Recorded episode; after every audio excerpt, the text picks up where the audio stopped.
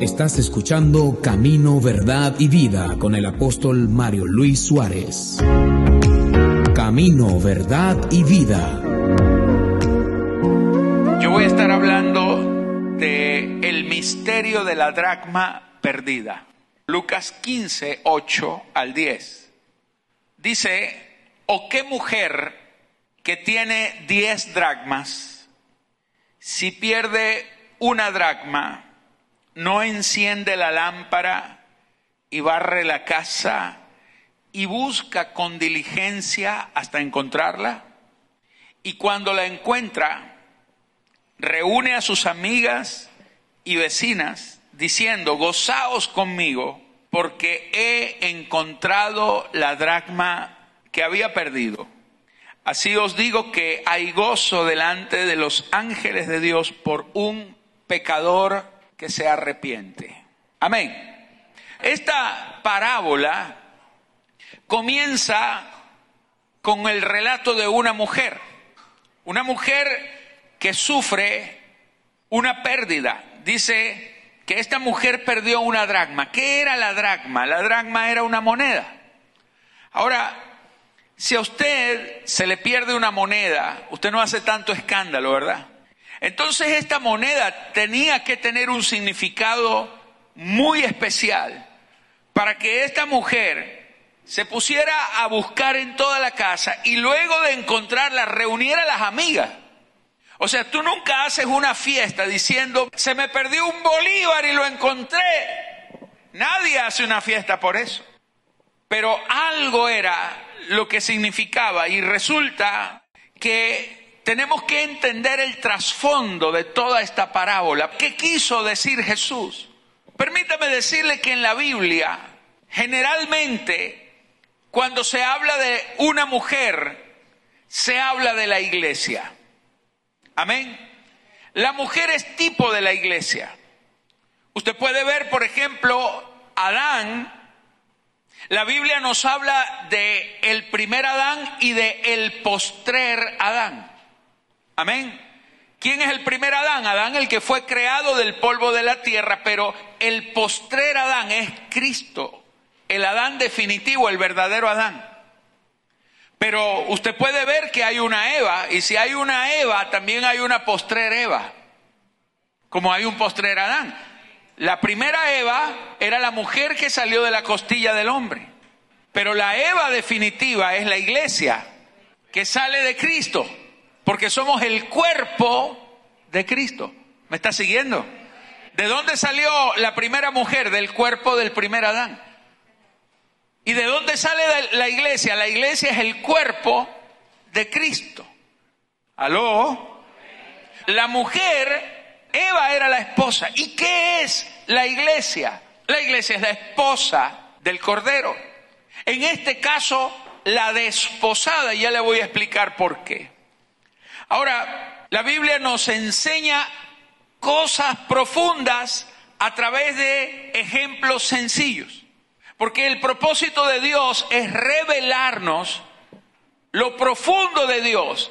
Y el Espíritu de Dios nos permite acceder a la revelación de Él para que le conozcamos y sepamos todas las cosas y las riquezas que tenemos en Él. Amén.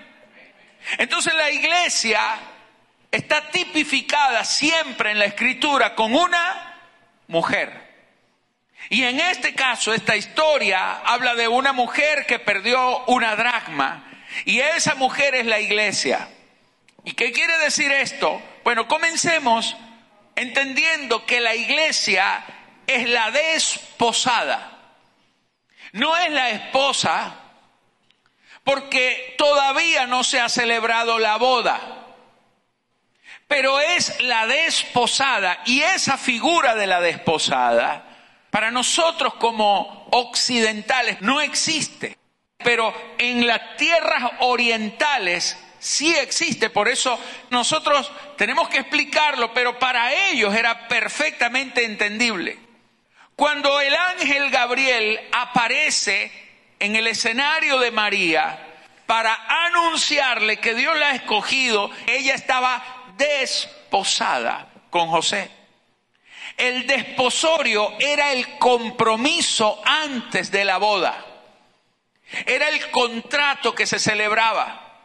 Se hacía un pacto. Y ya voy a dar algunos detalles de todo esto. Pero no me quiero adelantar.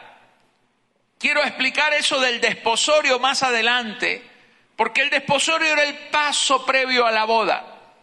Pero la Biblia dice en Isaías 61:10, en gran manera me gozaré en Jehová, mi alma se alegrará en mi Dios, porque me vistió con vestiduras de salvación, o sea, el vestido de la novia. ¿Qué significa? Salvación. ¿Cuántos son salvos? Ya usted le pusieron el vestido entonces. Amén. Ya usted carga el vestido puesto. La novia se viste, ella no va desnuda a la boda. La novia se viste de novia antes de casarse. Amén. Y después de casada se quita el vestido de novia. Porque ya no es la novia, ahora es la esposa. Pero la novia se tiene que vestir. Y entonces Isaías está diciendo, en gran manera me gozaré en el Señor. Y mi alma se le agrará en mi Dios porque me vistió con vestiduras de salvación. Tú tienes que estar alegre de tu salvación porque ya te pusieron el vestido de bodas porque Dios te ha escogido como iglesia, como su esposa. Y no tenga problemas los hombres aquí de que, ay, yo soy la esposa. Dios no tiene problemas en cuanto al sexo. Cuando Dios creó al hombre, dice, y llamó el nombre de ellos, Adán. O sea, el que le puso el nombre de Eva no fue Dios. Dios nunca llamó a Adán y Eva. Dios a ambos los llamó Adán, porque Adán no es un nombre propio para Dios. Para Dios Adán es una funcionalidad, porque Adán significa hombre. Amén. Pero la Biblia dice que en Cristo no hay ni hombre ni mujer, sino que en Cristo todos somos una sola creación. Dios hizo al hombre versión masculina e hizo al hombre versión femenina. Y a ambos los llamó Adán. Amén.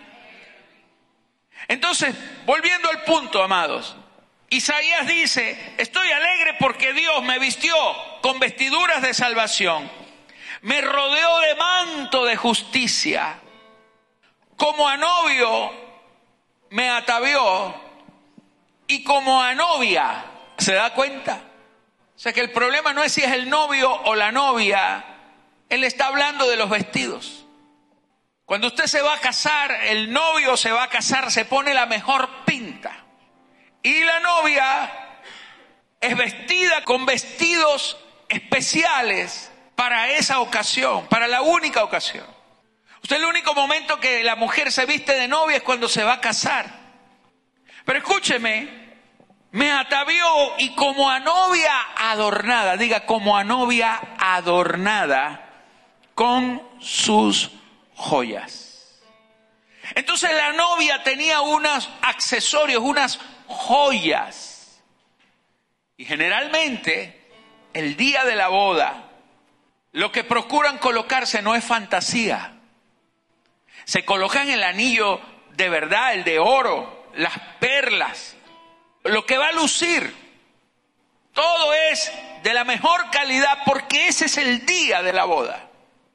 No andan con anillos de plástico. Buscan lo mejor. Amén. Ahora permítame, antes de hablarle de lo de la dracma, permítame explicarle algunas cosas que son importantes entender de cómo se celebraban las bodas en los tiempos de Jesús. Porque si nosotros entendemos cómo eran las bodas en los tiempos de Jesús, vamos a entender cómo es la boda de Cristo con su iglesia, con usted, con nosotros, conmigo. Amén. Lo primero es que en las bodas judías de la antigüedad, el padre era el que escogía la esposa para el hijo. Amén. No es como ahorita, ahorita usted escoge la esposa en contra de su padre y en contra de la mamá también. Hija, ese no te conviene, no importa, ese es el que a mí me gusta. Pero en los tiempos de la antigüedad era el padre el que escogía la esposa, la novia, la futura esposa. Efesios 1.4, levanta tu mano, Efesios 1.4 dice, según nos escogió en él antes de la fundación del mundo, para que fuésemos santos y sin mancha delante de él. Isaías dijo, me alegro porque ya me puso el vestido de salvación. Ya va adelantada la cosa. Pero levanta tu mano porque aquí hay una verdad poderosa. Tú fuiste escogido. Dios no te escogió ayer. Dios no te escogió hoy ni el día en que tú le conociste. Desde antes de que nacieras. Ya Dios te había escogido para que tú fueses la esposa del Cordero, la iglesia para Él. Desde la eternidad el Padre te escogió. Si usted está pensando Dios no me ama, usted está totalmente fuera del escenario. Eso es imposible de que ocurra. Ahora escúchame esto. El novio tenía que pagar un precio, porque el padre de la novia fijaba un precio por su hija. No es que la vendía, la costumbre era que tenía que pagar un precio. ¿Por qué? Porque esa hija representaba algo dentro de la familia. Esa hija aportaba algo a la familia. Y desprenderse de esa hija requería que se tenía que pagar el justo precio para reponer lo que esa hija dejaría de hacer. Ahora el asunto, amado, es que en primera de Corintios 6:20 dice, porque habéis sido comprados por precio. Glorificad pues a Dios en vuestro cuerpo y en vuestro espíritu, los cuales son de Dios. Amén. Los cuales son de Dios. Levanta tu mano y diga conmigo, por mí se pagó un elevado precio.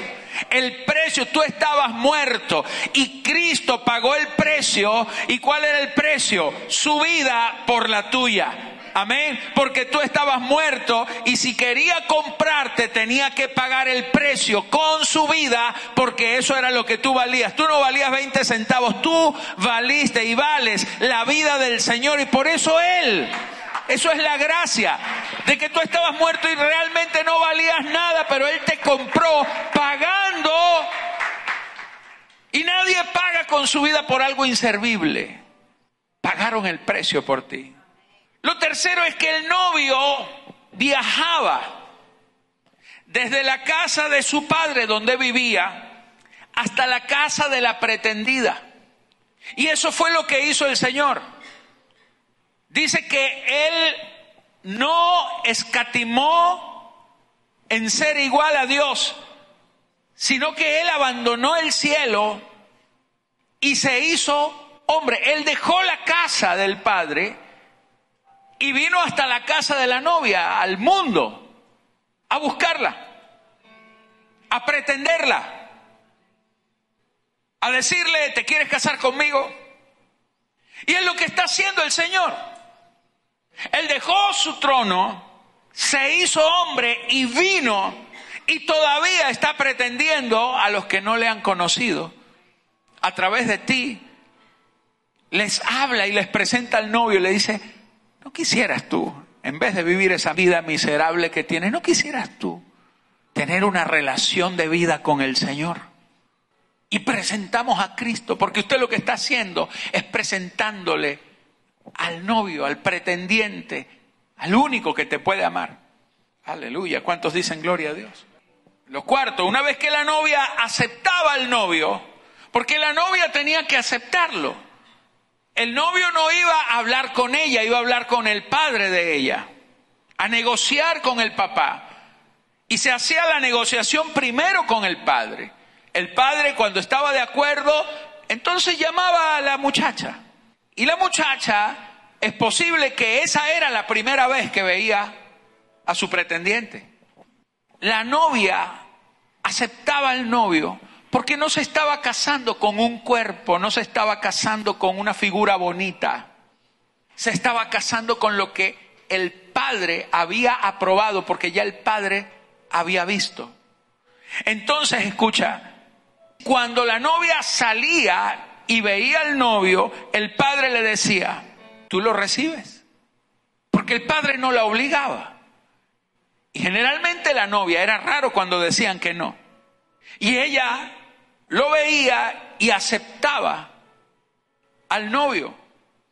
Entonces no se iba a vivir con él de una vez, sino que a partir de ese momento celebraban el desposorio. Había un documento que era redactado por las autoridades religiosas del pueblo, en donde en ese documento estaba contenido todo el compromiso del novio hacia la novia y el compromiso que ella tenía que tener con el novio. Llevaban ese documento y lo presentaban. Esto es lo que yo te ofrezco. Y celebraban el desposorio. El novio llevaba vino y llevaban pan. Y tomando pan y vino, celebraban el contrato del desposorio. Esto es lo que te ofrezco. Y si hoy decides, si hoy decides casarte conmigo, desde hoy, este contrato entra en vigencia. Y ya no estás bajo la ley de tu papá, la ley vieja, sino que ahora, en este nuevo contrato que lo estamos celebrando con el pan y con el vino, ya tú no le perteneces a tu papá. Me perteneces a mí, aunque todavía no estamos casados, pero ya el contrato se adelantó. Eso fue lo que hizo Cristo. Eso es el nuevo pacto. Los judíos estaban bajo la ley y los gentiles ni siquiera teníamos ley. Pero como Él nos escogió desde antes, Él vino hasta la casa de la novia, hasta este mundo, a presentar el nuevo pacto. Todo lo que Él te ofrece, si decides aceptarlo. Y cuando tú amorosamente lo aceptas, entonces Él celebra contigo el pacto y dice, esto es mi carne y esto es mi sangre, este es el precio que estoy pagando por ti. Por eso cada vez que nosotros tomamos el pan y el vino, Él dijo, cada vez que hagan esto, háganlo para que se acuerden. O sea, acuérdate que no estás solo. Te estoy cuidando. Todavía no hemos ido a la boda, pero me pertenece. Yo soy tu responsable. Nadie te toca, nadie te mira.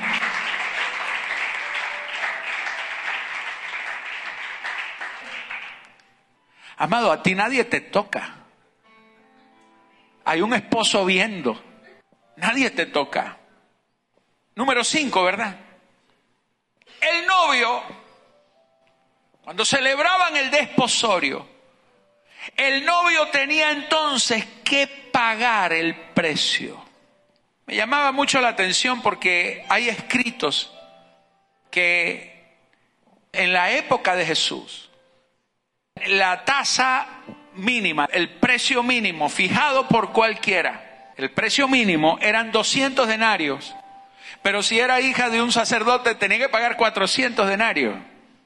Entonces, el novio no solamente presentaba el contrato, el pan y el vino, sino que tenía que llevar el dinero y pagar la dote. Eso se llamaba la dote. Pero la dote se le pagaba al padre y el padre generosamente se la entregaba a la hija. Y el padre pedía mucho por la hija, porque no quería que la hija se fuera sin nada a la boda. Él quería que ya la hija llegara a la boda con las riquezas.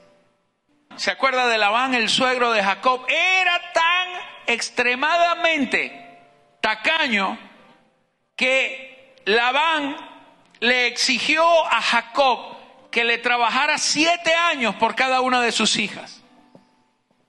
Él trabajó durante 14 años. O sea, la dote que pagó fueron 14 años de trabajo sin cobrar sueldo. Entonces eso era lo que le tenía que dar Labán a las hijas. Pero escúchame esto. Ellas reclaman y dicen, nuestro padre ni siquiera nos dio la dote.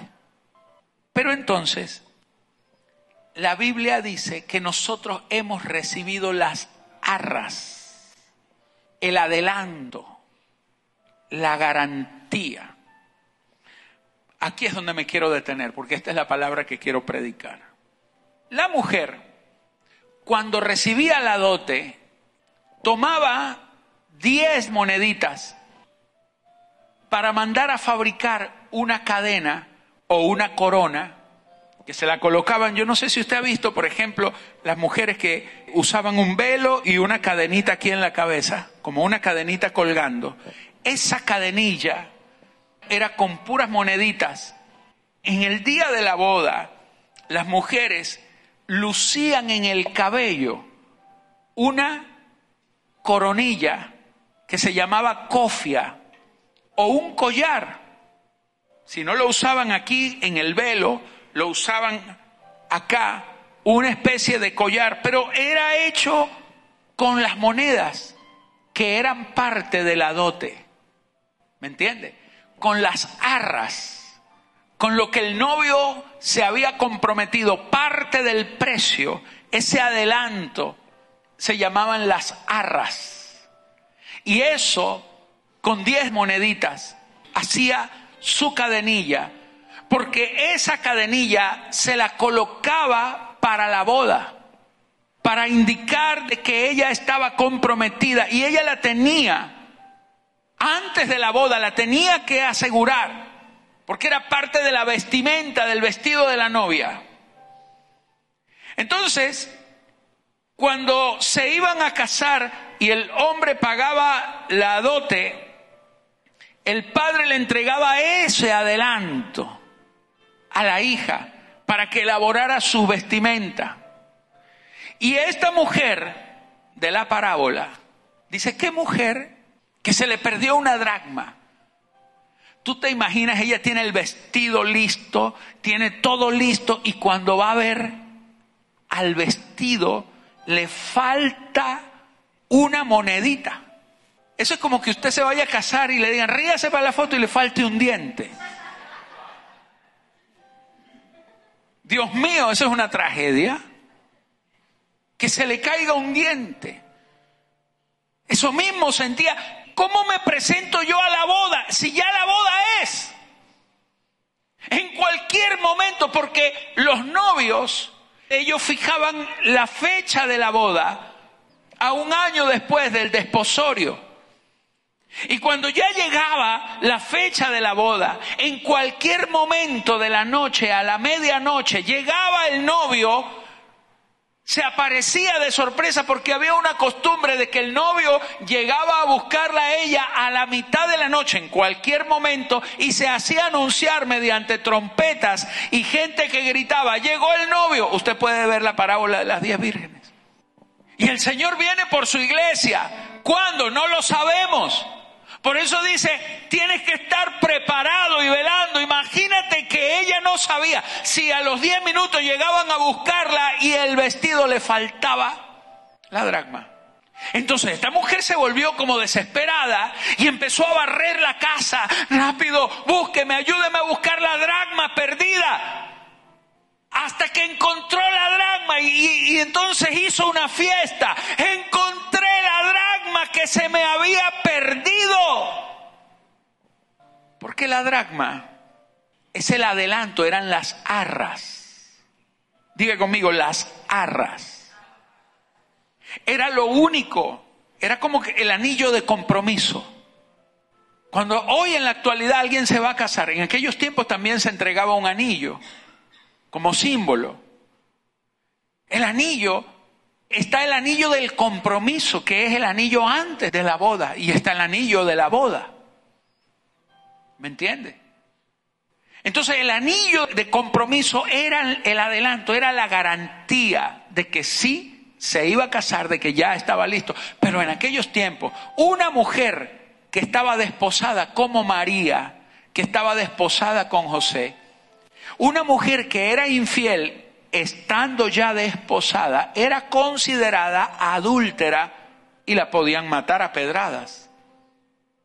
Porque ya estaba el adelanto pago, todo estaba... Lo único que faltaba era la fiesta y sellar el matrimonio mediante la unión, que en el caso del hombre se celebra en el lecho, pero nosotros vamos a tener no es una unión sexual, porque Dios es espíritu, es una unión permanente con Él y cambia nuestro estatus de autoridad, ya no como hijo, sino como la esposa.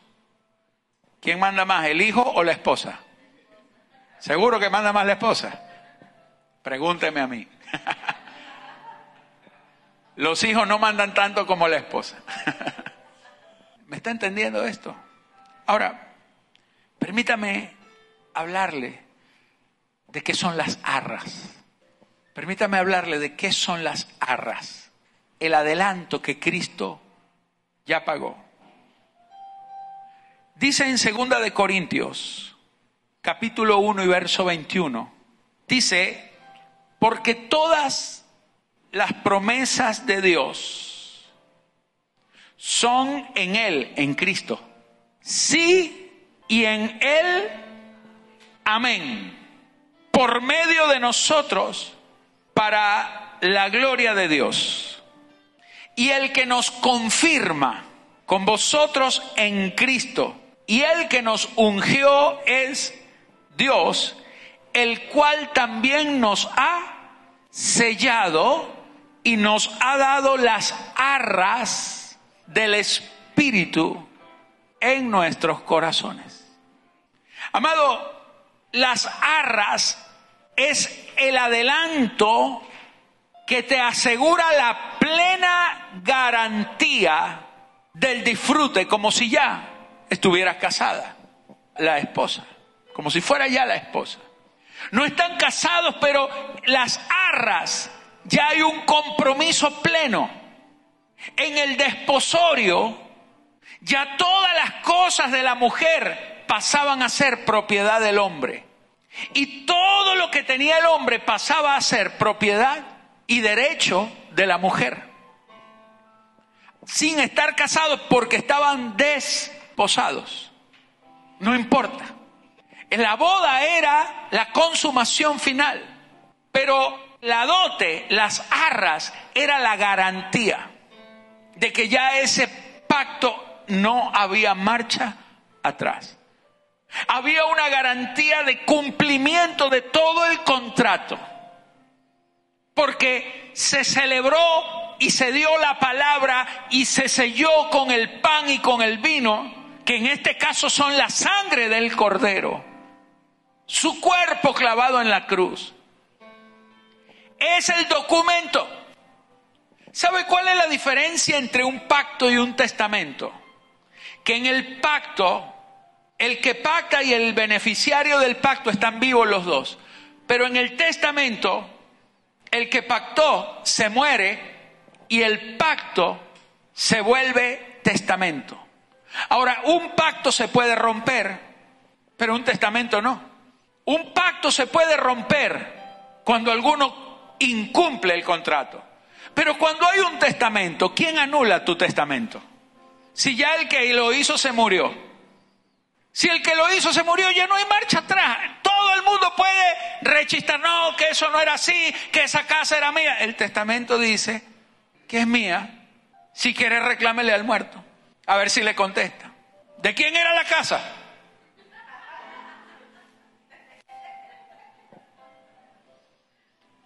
Y usted dice, si calla es mía.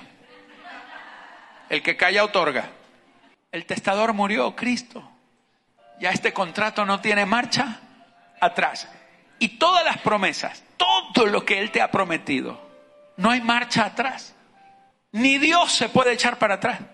Ni Dios se puede retractar porque ya es un testamento que está abierto, vigente para ti aunque todavía no son las bodas, pero ya, por eso dice aquí, porque todas las promesas de Dios son en Él sí y en Él, en Él, en Él, diga conmigo, en Él sí y en Él, amén. Diga, en Él sí y en Él, en Él y en Él, amén. Todo está garantizado. Señor, sáname. Por favor, Señor, sáname. El médico me dijo que me quedan tres meses de vida. Sáname. Resulta que el testamento que te dieron dice que ya por sus llagas, no dice te sanaré, sino fuimos. Fuimos. Ya está testado. Ya no es si Dios quiere o no quiere. Si Dios no quisiera sanarte, igual ya está listo. Ya Él dijo que Él es tu sanador. Y todas las promesas son en Él, sí, y en Él, amén. Tú no puedes vivir con una mentalidad de promesa, sino con una mentalidad de testamento abierto. Tú tienes que entender que Dios no te entrega promesas futuras, sino realidades presentes. Todo lo que antes era promesa ya está validado por la muerte del testador, porque hay un documento. Entonces, si se murió, ¿con quién me voy a casar? Bueno, él resucitó. Usted no se va a casar con el que murió, es con el resucitado, con el Cristo glorificado. Mi amado, la dragma perdida es cuando usted está viviendo su vida sin entender que ya todo fue pagado y que ya todo fue hecho. Tienes que encontrar dónde se te perdió la dracma. Porque si tú piensas que Dios no te va a responder o que tú tienes que desgastarte orando para que Dios te mande 10 dólares para poder comprar un paquete de harina, tú estás muy mal. Esa no es tu forma de orar. Tú eres la desposada. Si estás orando así, se te perdió la dragma. Encuéntrala, porque la dragma es el adelanto. Porque todas las promesas de Dios son en Él sí y en Él, amén. Amén no significa yo lo haré. Amén significa ya está hecho. Señor, ¿tú me vas a sanar?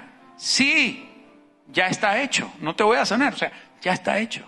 Ya eres. Señor, ¿tú me vas a bendecir?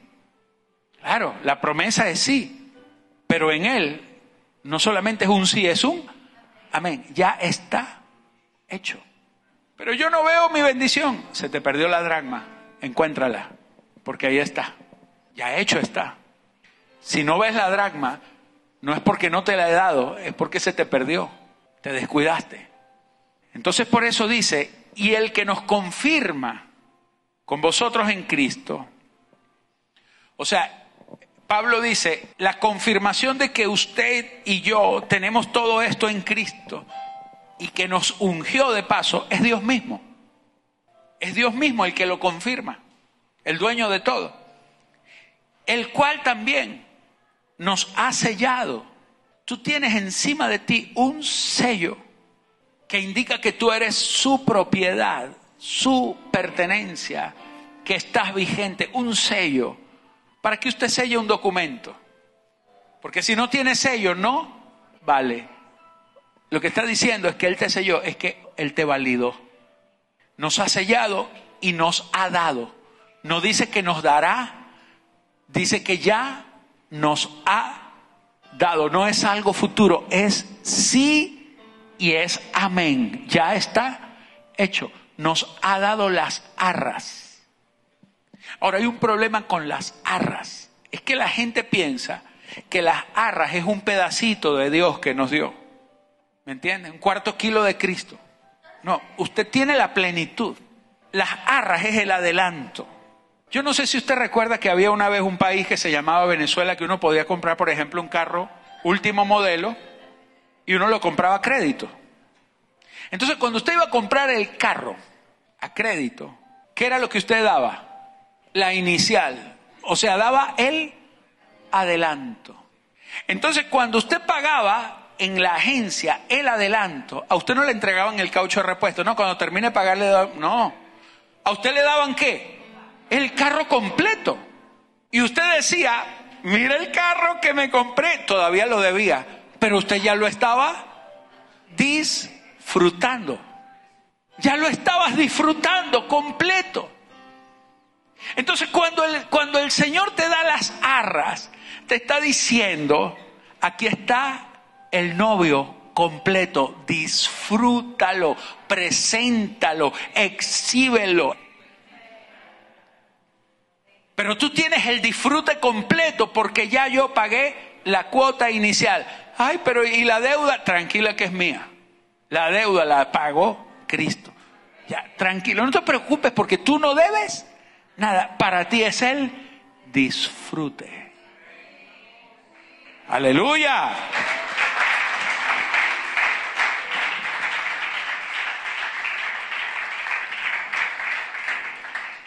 Efesios 1:13 dice, en Él, diga conmigo, en Él, en Cristo, en el esposo, en el novio, en Él también vosotros, habiendo oído la palabra de verdad, el Evangelio de vuestra salvación y habiendo creído, o sea, habiendo oído y habiendo creído, fuisteis sellados con el Espíritu Santo de la promesa, que es las arras de nuestra herencia. Mira, es todo lo que tú ibas a heredar en el futuro, Dios decidió dártelo de una vez en el presente, en el Espíritu Santo, como garantía de que tú tienes el pleno disfrute hasta la redención de la posesión adquirida. Hasta que se pague la última cuota del carro, igual lo vas a disfrutar como si ya lo hubieras pagado. Eso es lo que está diciendo. Hasta la redención de la posesión adquirida. ¿Cuál es la posesión adquirida? Tú mismo. Tú eres la posesión adquirida. Pero todavía no estás totalmente redimido porque hay una parte de ti que todavía está aquí en la tierra. Pero ya tu espíritu es salvo. Tú eres salvo. Hasta que Cristo venga a buscarte y tu cuerpo sea transformado en la resurrección cuando Cristo venga seremos transformados igual que Él y nuestro cuerpo mortal será revestido de inmortalidad. Entonces usted no tiene que esperar hasta resucitar para disfrutar todo, porque aquí está diciendo que ya usted fue sellado, o sea, está vigente, es legal que todo el disfrute de la herencia, aunque todavía no, no estás totalmente redimido, Dios te permite porque te adelantó el regalo de bodas, te lo adelantó completo.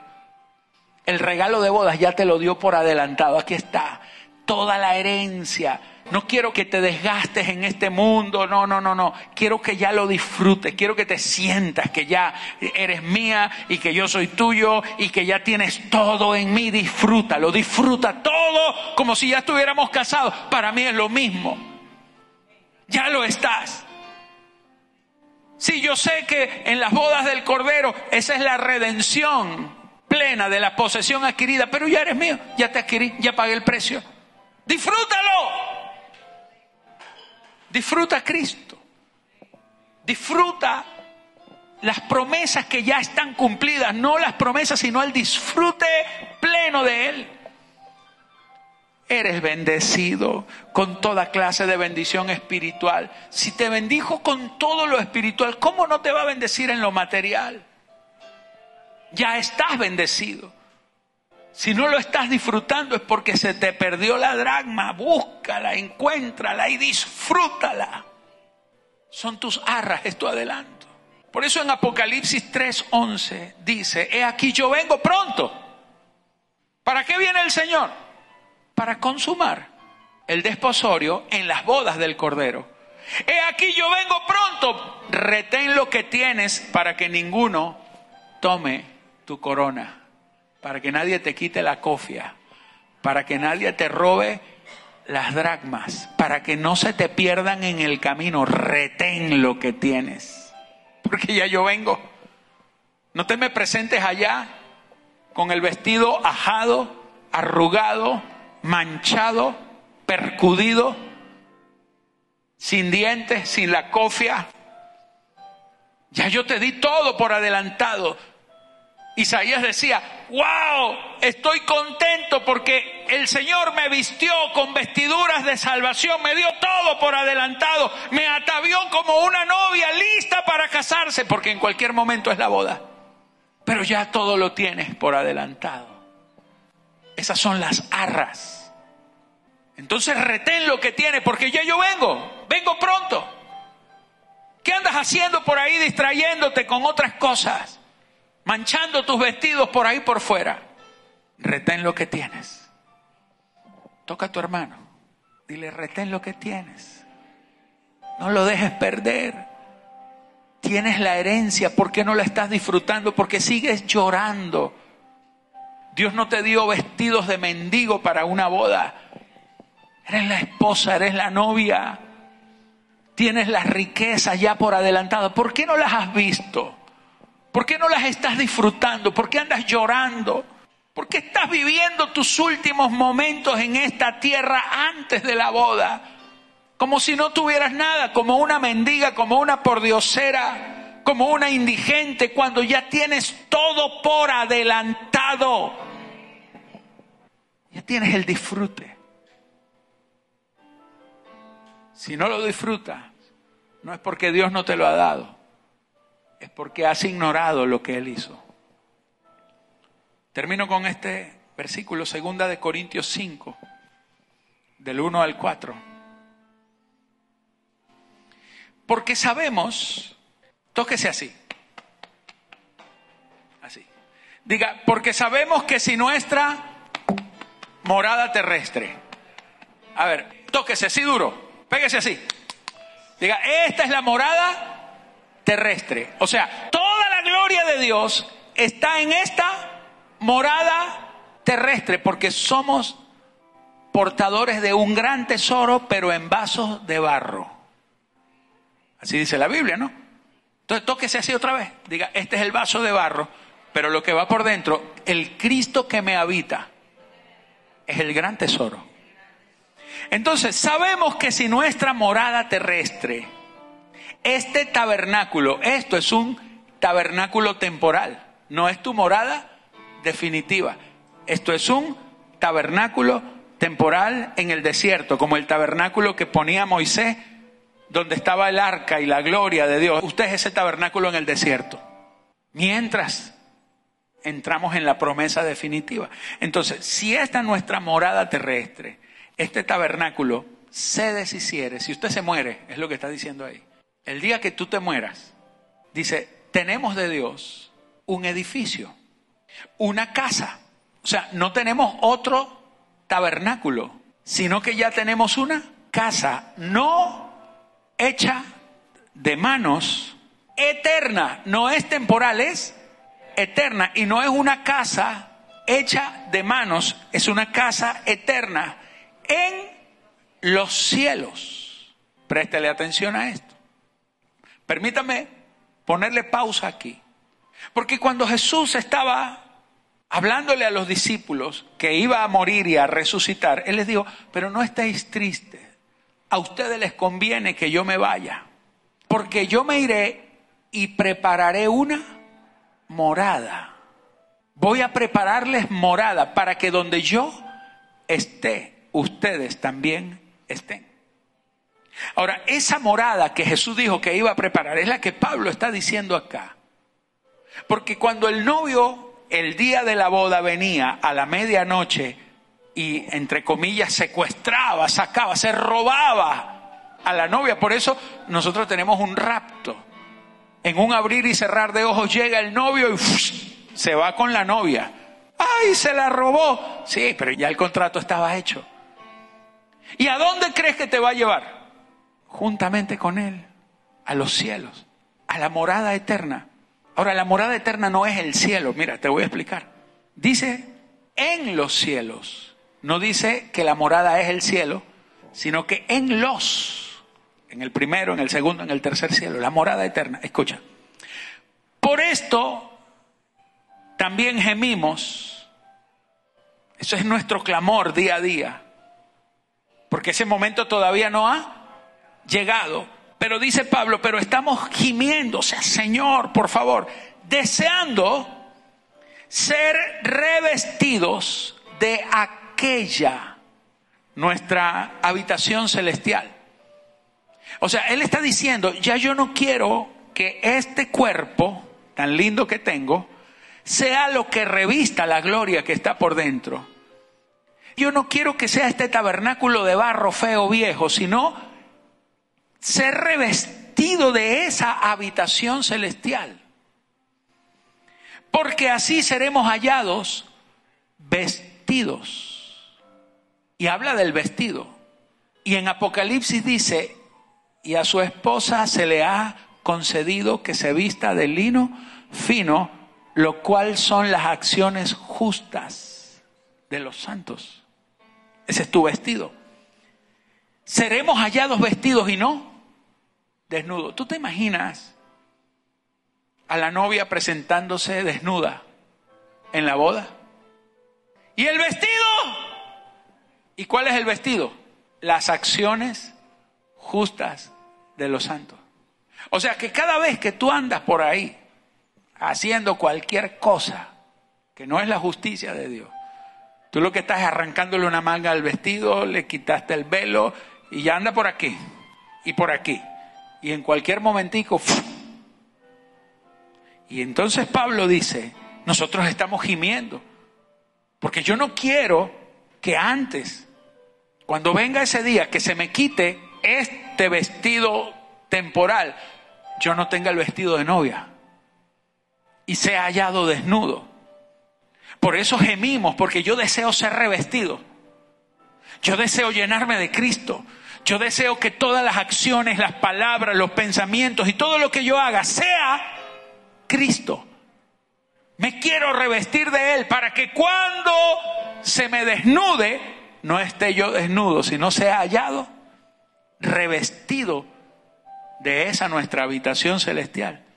Pues así seremos hallados vestidos y no desnudos, porque asimismo los que estamos en este tabernáculo gemimos con angustia, porque no quisiéramos ser desnudados, sino revestidos. ¿Para qué? Para que lo mortal haga así, para que lo mortal sea absorbido por la vida, mas el que nos hizo esto, el que nos hizo para esto mismo, el que te hizo para que esto sucediera, es Dios quien nos ha dado las arras del Espíritu. Por el Espíritu Santo es que tú vas a ser revestido, que tú podrás caminar en la justicia de Dios y serás revestido de toda esa gloria y no vas a ser hallado desnudo, sino como una novia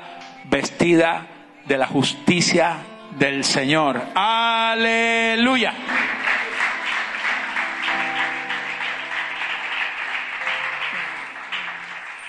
¿Qué tengo que hacer si se me perdió la dragma? Tres cosas. Uno, encienda la lámpara. La mujer encendió la lámpara. Si tú no te metes en la revelación del Espíritu Santo, andarás ahí a tientas, buscando la dragma en la oscuridad. Primero necesitas la revelación. El Salmo 119, 105 dice, lámpara es a mis pies, tu palabra y lumbrera a mi camino. La revelación que te la da el mismo Espíritu Santo, búscala. Si no tienes revelación, enciende la lámpara, dígale, Señor, háblame, Señor, revélame. Deje de estar orando para que Dios haga cosas que ya hizo. Haga, ore para que lo que no ha sucedido suceda. Enciende la lámpara, abre mis ojos espirituales, dame revelación. No le pida a Dios plata, pídale revelación para saber dónde se le perdió la dracma. No le pida a Dios un milagro. Dios no quiere darte un milagro. El milagro es para aquel que no tiene nada. Si usted es rico, no necesita un milagro financiero. Eso es para el pobre, para el que no tiene nada. Usted es la esposa. Pídale a Dios revelación. Encienda la lámpara. Número dos, barrió la casa la mujer. Juan 15.3 dice, ya vosotros estáis limpios por la palabra que os he hablado. Y dice, pero el que está limpio no necesita sino solamente lavarse los pies. Porque usted ya está limpio. En el camino se le pega polvo a los pies. Pero si ya usted está limpio, lo único que necesita es lavarse los pies. Ya tú estás limpio, lo único que necesitas es quitarte esas pequeñas suciedades que se te pegan en el camino, sácatela, barre la casa. Juan 13:10, el que está lavado no necesita sino lavarse los pies. Juan 13:10, pues está todo limpio y vosotros, levante la mano, diga conmigo, ya yo estoy limpio, ya el pecado no mora en mí, ya yo fui lavado con la sangre del cordero, pero a veces se me pega mugre en el camino, lávese los pies, porque ya tu corazón está limpio. Lávese los pies. Los pies, la lengüita a veces también hay que lavársela, un poquito los oíditos, pero ya tú estás limpio. Amén. Y por último dice, buscó con cuidado hasta encontrarla, la dragma perdida. Colosenses 3 del 1 al 4 dice, si pues habéis resucitado con Cristo, buscad las cosas de arriba donde está Cristo sentado a la diestra de Dios. Poned la mira en las cosas de arriba y no en las de la tierra, porque habéis muerto y vuestra vida está escondida con Cristo en Dios. Y cuando Cristo, vuestra vida, se manifiesta, mira esto qué lindo, tu vida está escondida, pero cuando tú la encuentras, cuando encuentras la dracma que se te perdió, cuando Cristo vuestra vida se manifieste, vosotros también seréis manifestados con Él en gloria. Por eso esta mujer hizo una fiesta cuando encontró la dracma. Porque cuando tú encuentras la dracma perdida, wow, ¿quién no hace una fiesta sabiendo que ya tienes la herencia? ¿Quién anda llorando cuando se va a casar? ¿Quién anda llorando? Nadie anda llorando. Cuando tú encuentras la dragma perdida, tu vida es una eterna fiesta con Él. Levanta tus manos por un instante a los cielos. Esto es lo que Cristo ha hecho en tu vida. Ya todo está adelantado. Solamente tienes que disfrutarlo a Él. Disfrutarlo a Él. Allí donde estás, inclina tu cabeza. Comienza a darle gracias al Señor. Dile gracias, mi Cristo eterno, precioso, porque ya toda mi vida fue pagada con alto precio. Ya el precio fue pagado, el contrato fue firmado, el testamento fue abierto. Ya no hay reversa. Toda la herencia fue abierta para ti. Si tú no la disfrutas no es porque no se te ha dado, es porque no la has entendido, se te perdió la dragma. Por eso enciende la revelación, enciende la lámpara, enciende la luz de Cristo que ya está dentro de ti. Y deja que se te revele esta palabra, que se te revele esta gloria, que se te revele. Solamente es el disfrute para ti. Disfruta Cristo. Disfruta lo que ya Él hizo y te entregó y adelantó. Tú fuiste sellado, tienes dueño, tienes amo, nadie te toca, nadie te puede manosear, el diablo no te puede tocar, tienes dueño, estás sellado, hay un testamento abierto. Solo es el disfrute, solo tienes que creerlo, que ya Él lo hizo. No tienes que andar llorando como si Dios no lo hubiera hecho. Solo tienes que aceptarlo, creerlo, disfrutarlo. Tienes toda la vida, la vida eterna, la vida abundante. Solo tienes que lavarte los pies, quitarte las pequeñas manchas del camino Lo que se te pega en el camino, quítatelo. Pero ya tú has sido limpio, acepto. Esto es tremendo. La dragma ha sido encontrada. Ya no puedes andar llorando. Ya no puedes andar preocupado. Porque hallaste la dragma. Tienes la herencia. Encontraste el adelanto. Lo hallaste. Lo estás disfrutando. Tienes la seguridad. No estás solo. Solo disfruta, disfrútalo. Esto no es una linda prédica. Esto tiene que ser una palabra de revelación. Esto te tiene que cambiar. Esto te tiene que transformar por completo. Porque si no, todavía tu dragma está perdida. Aleluya. Si todavía no lo entiendes, sigue la dragma perdida. Enciende la lámpara. Tienes el aceite, tienes la luz. La mujer encendió la lámpara. La mujer pidió la revelación.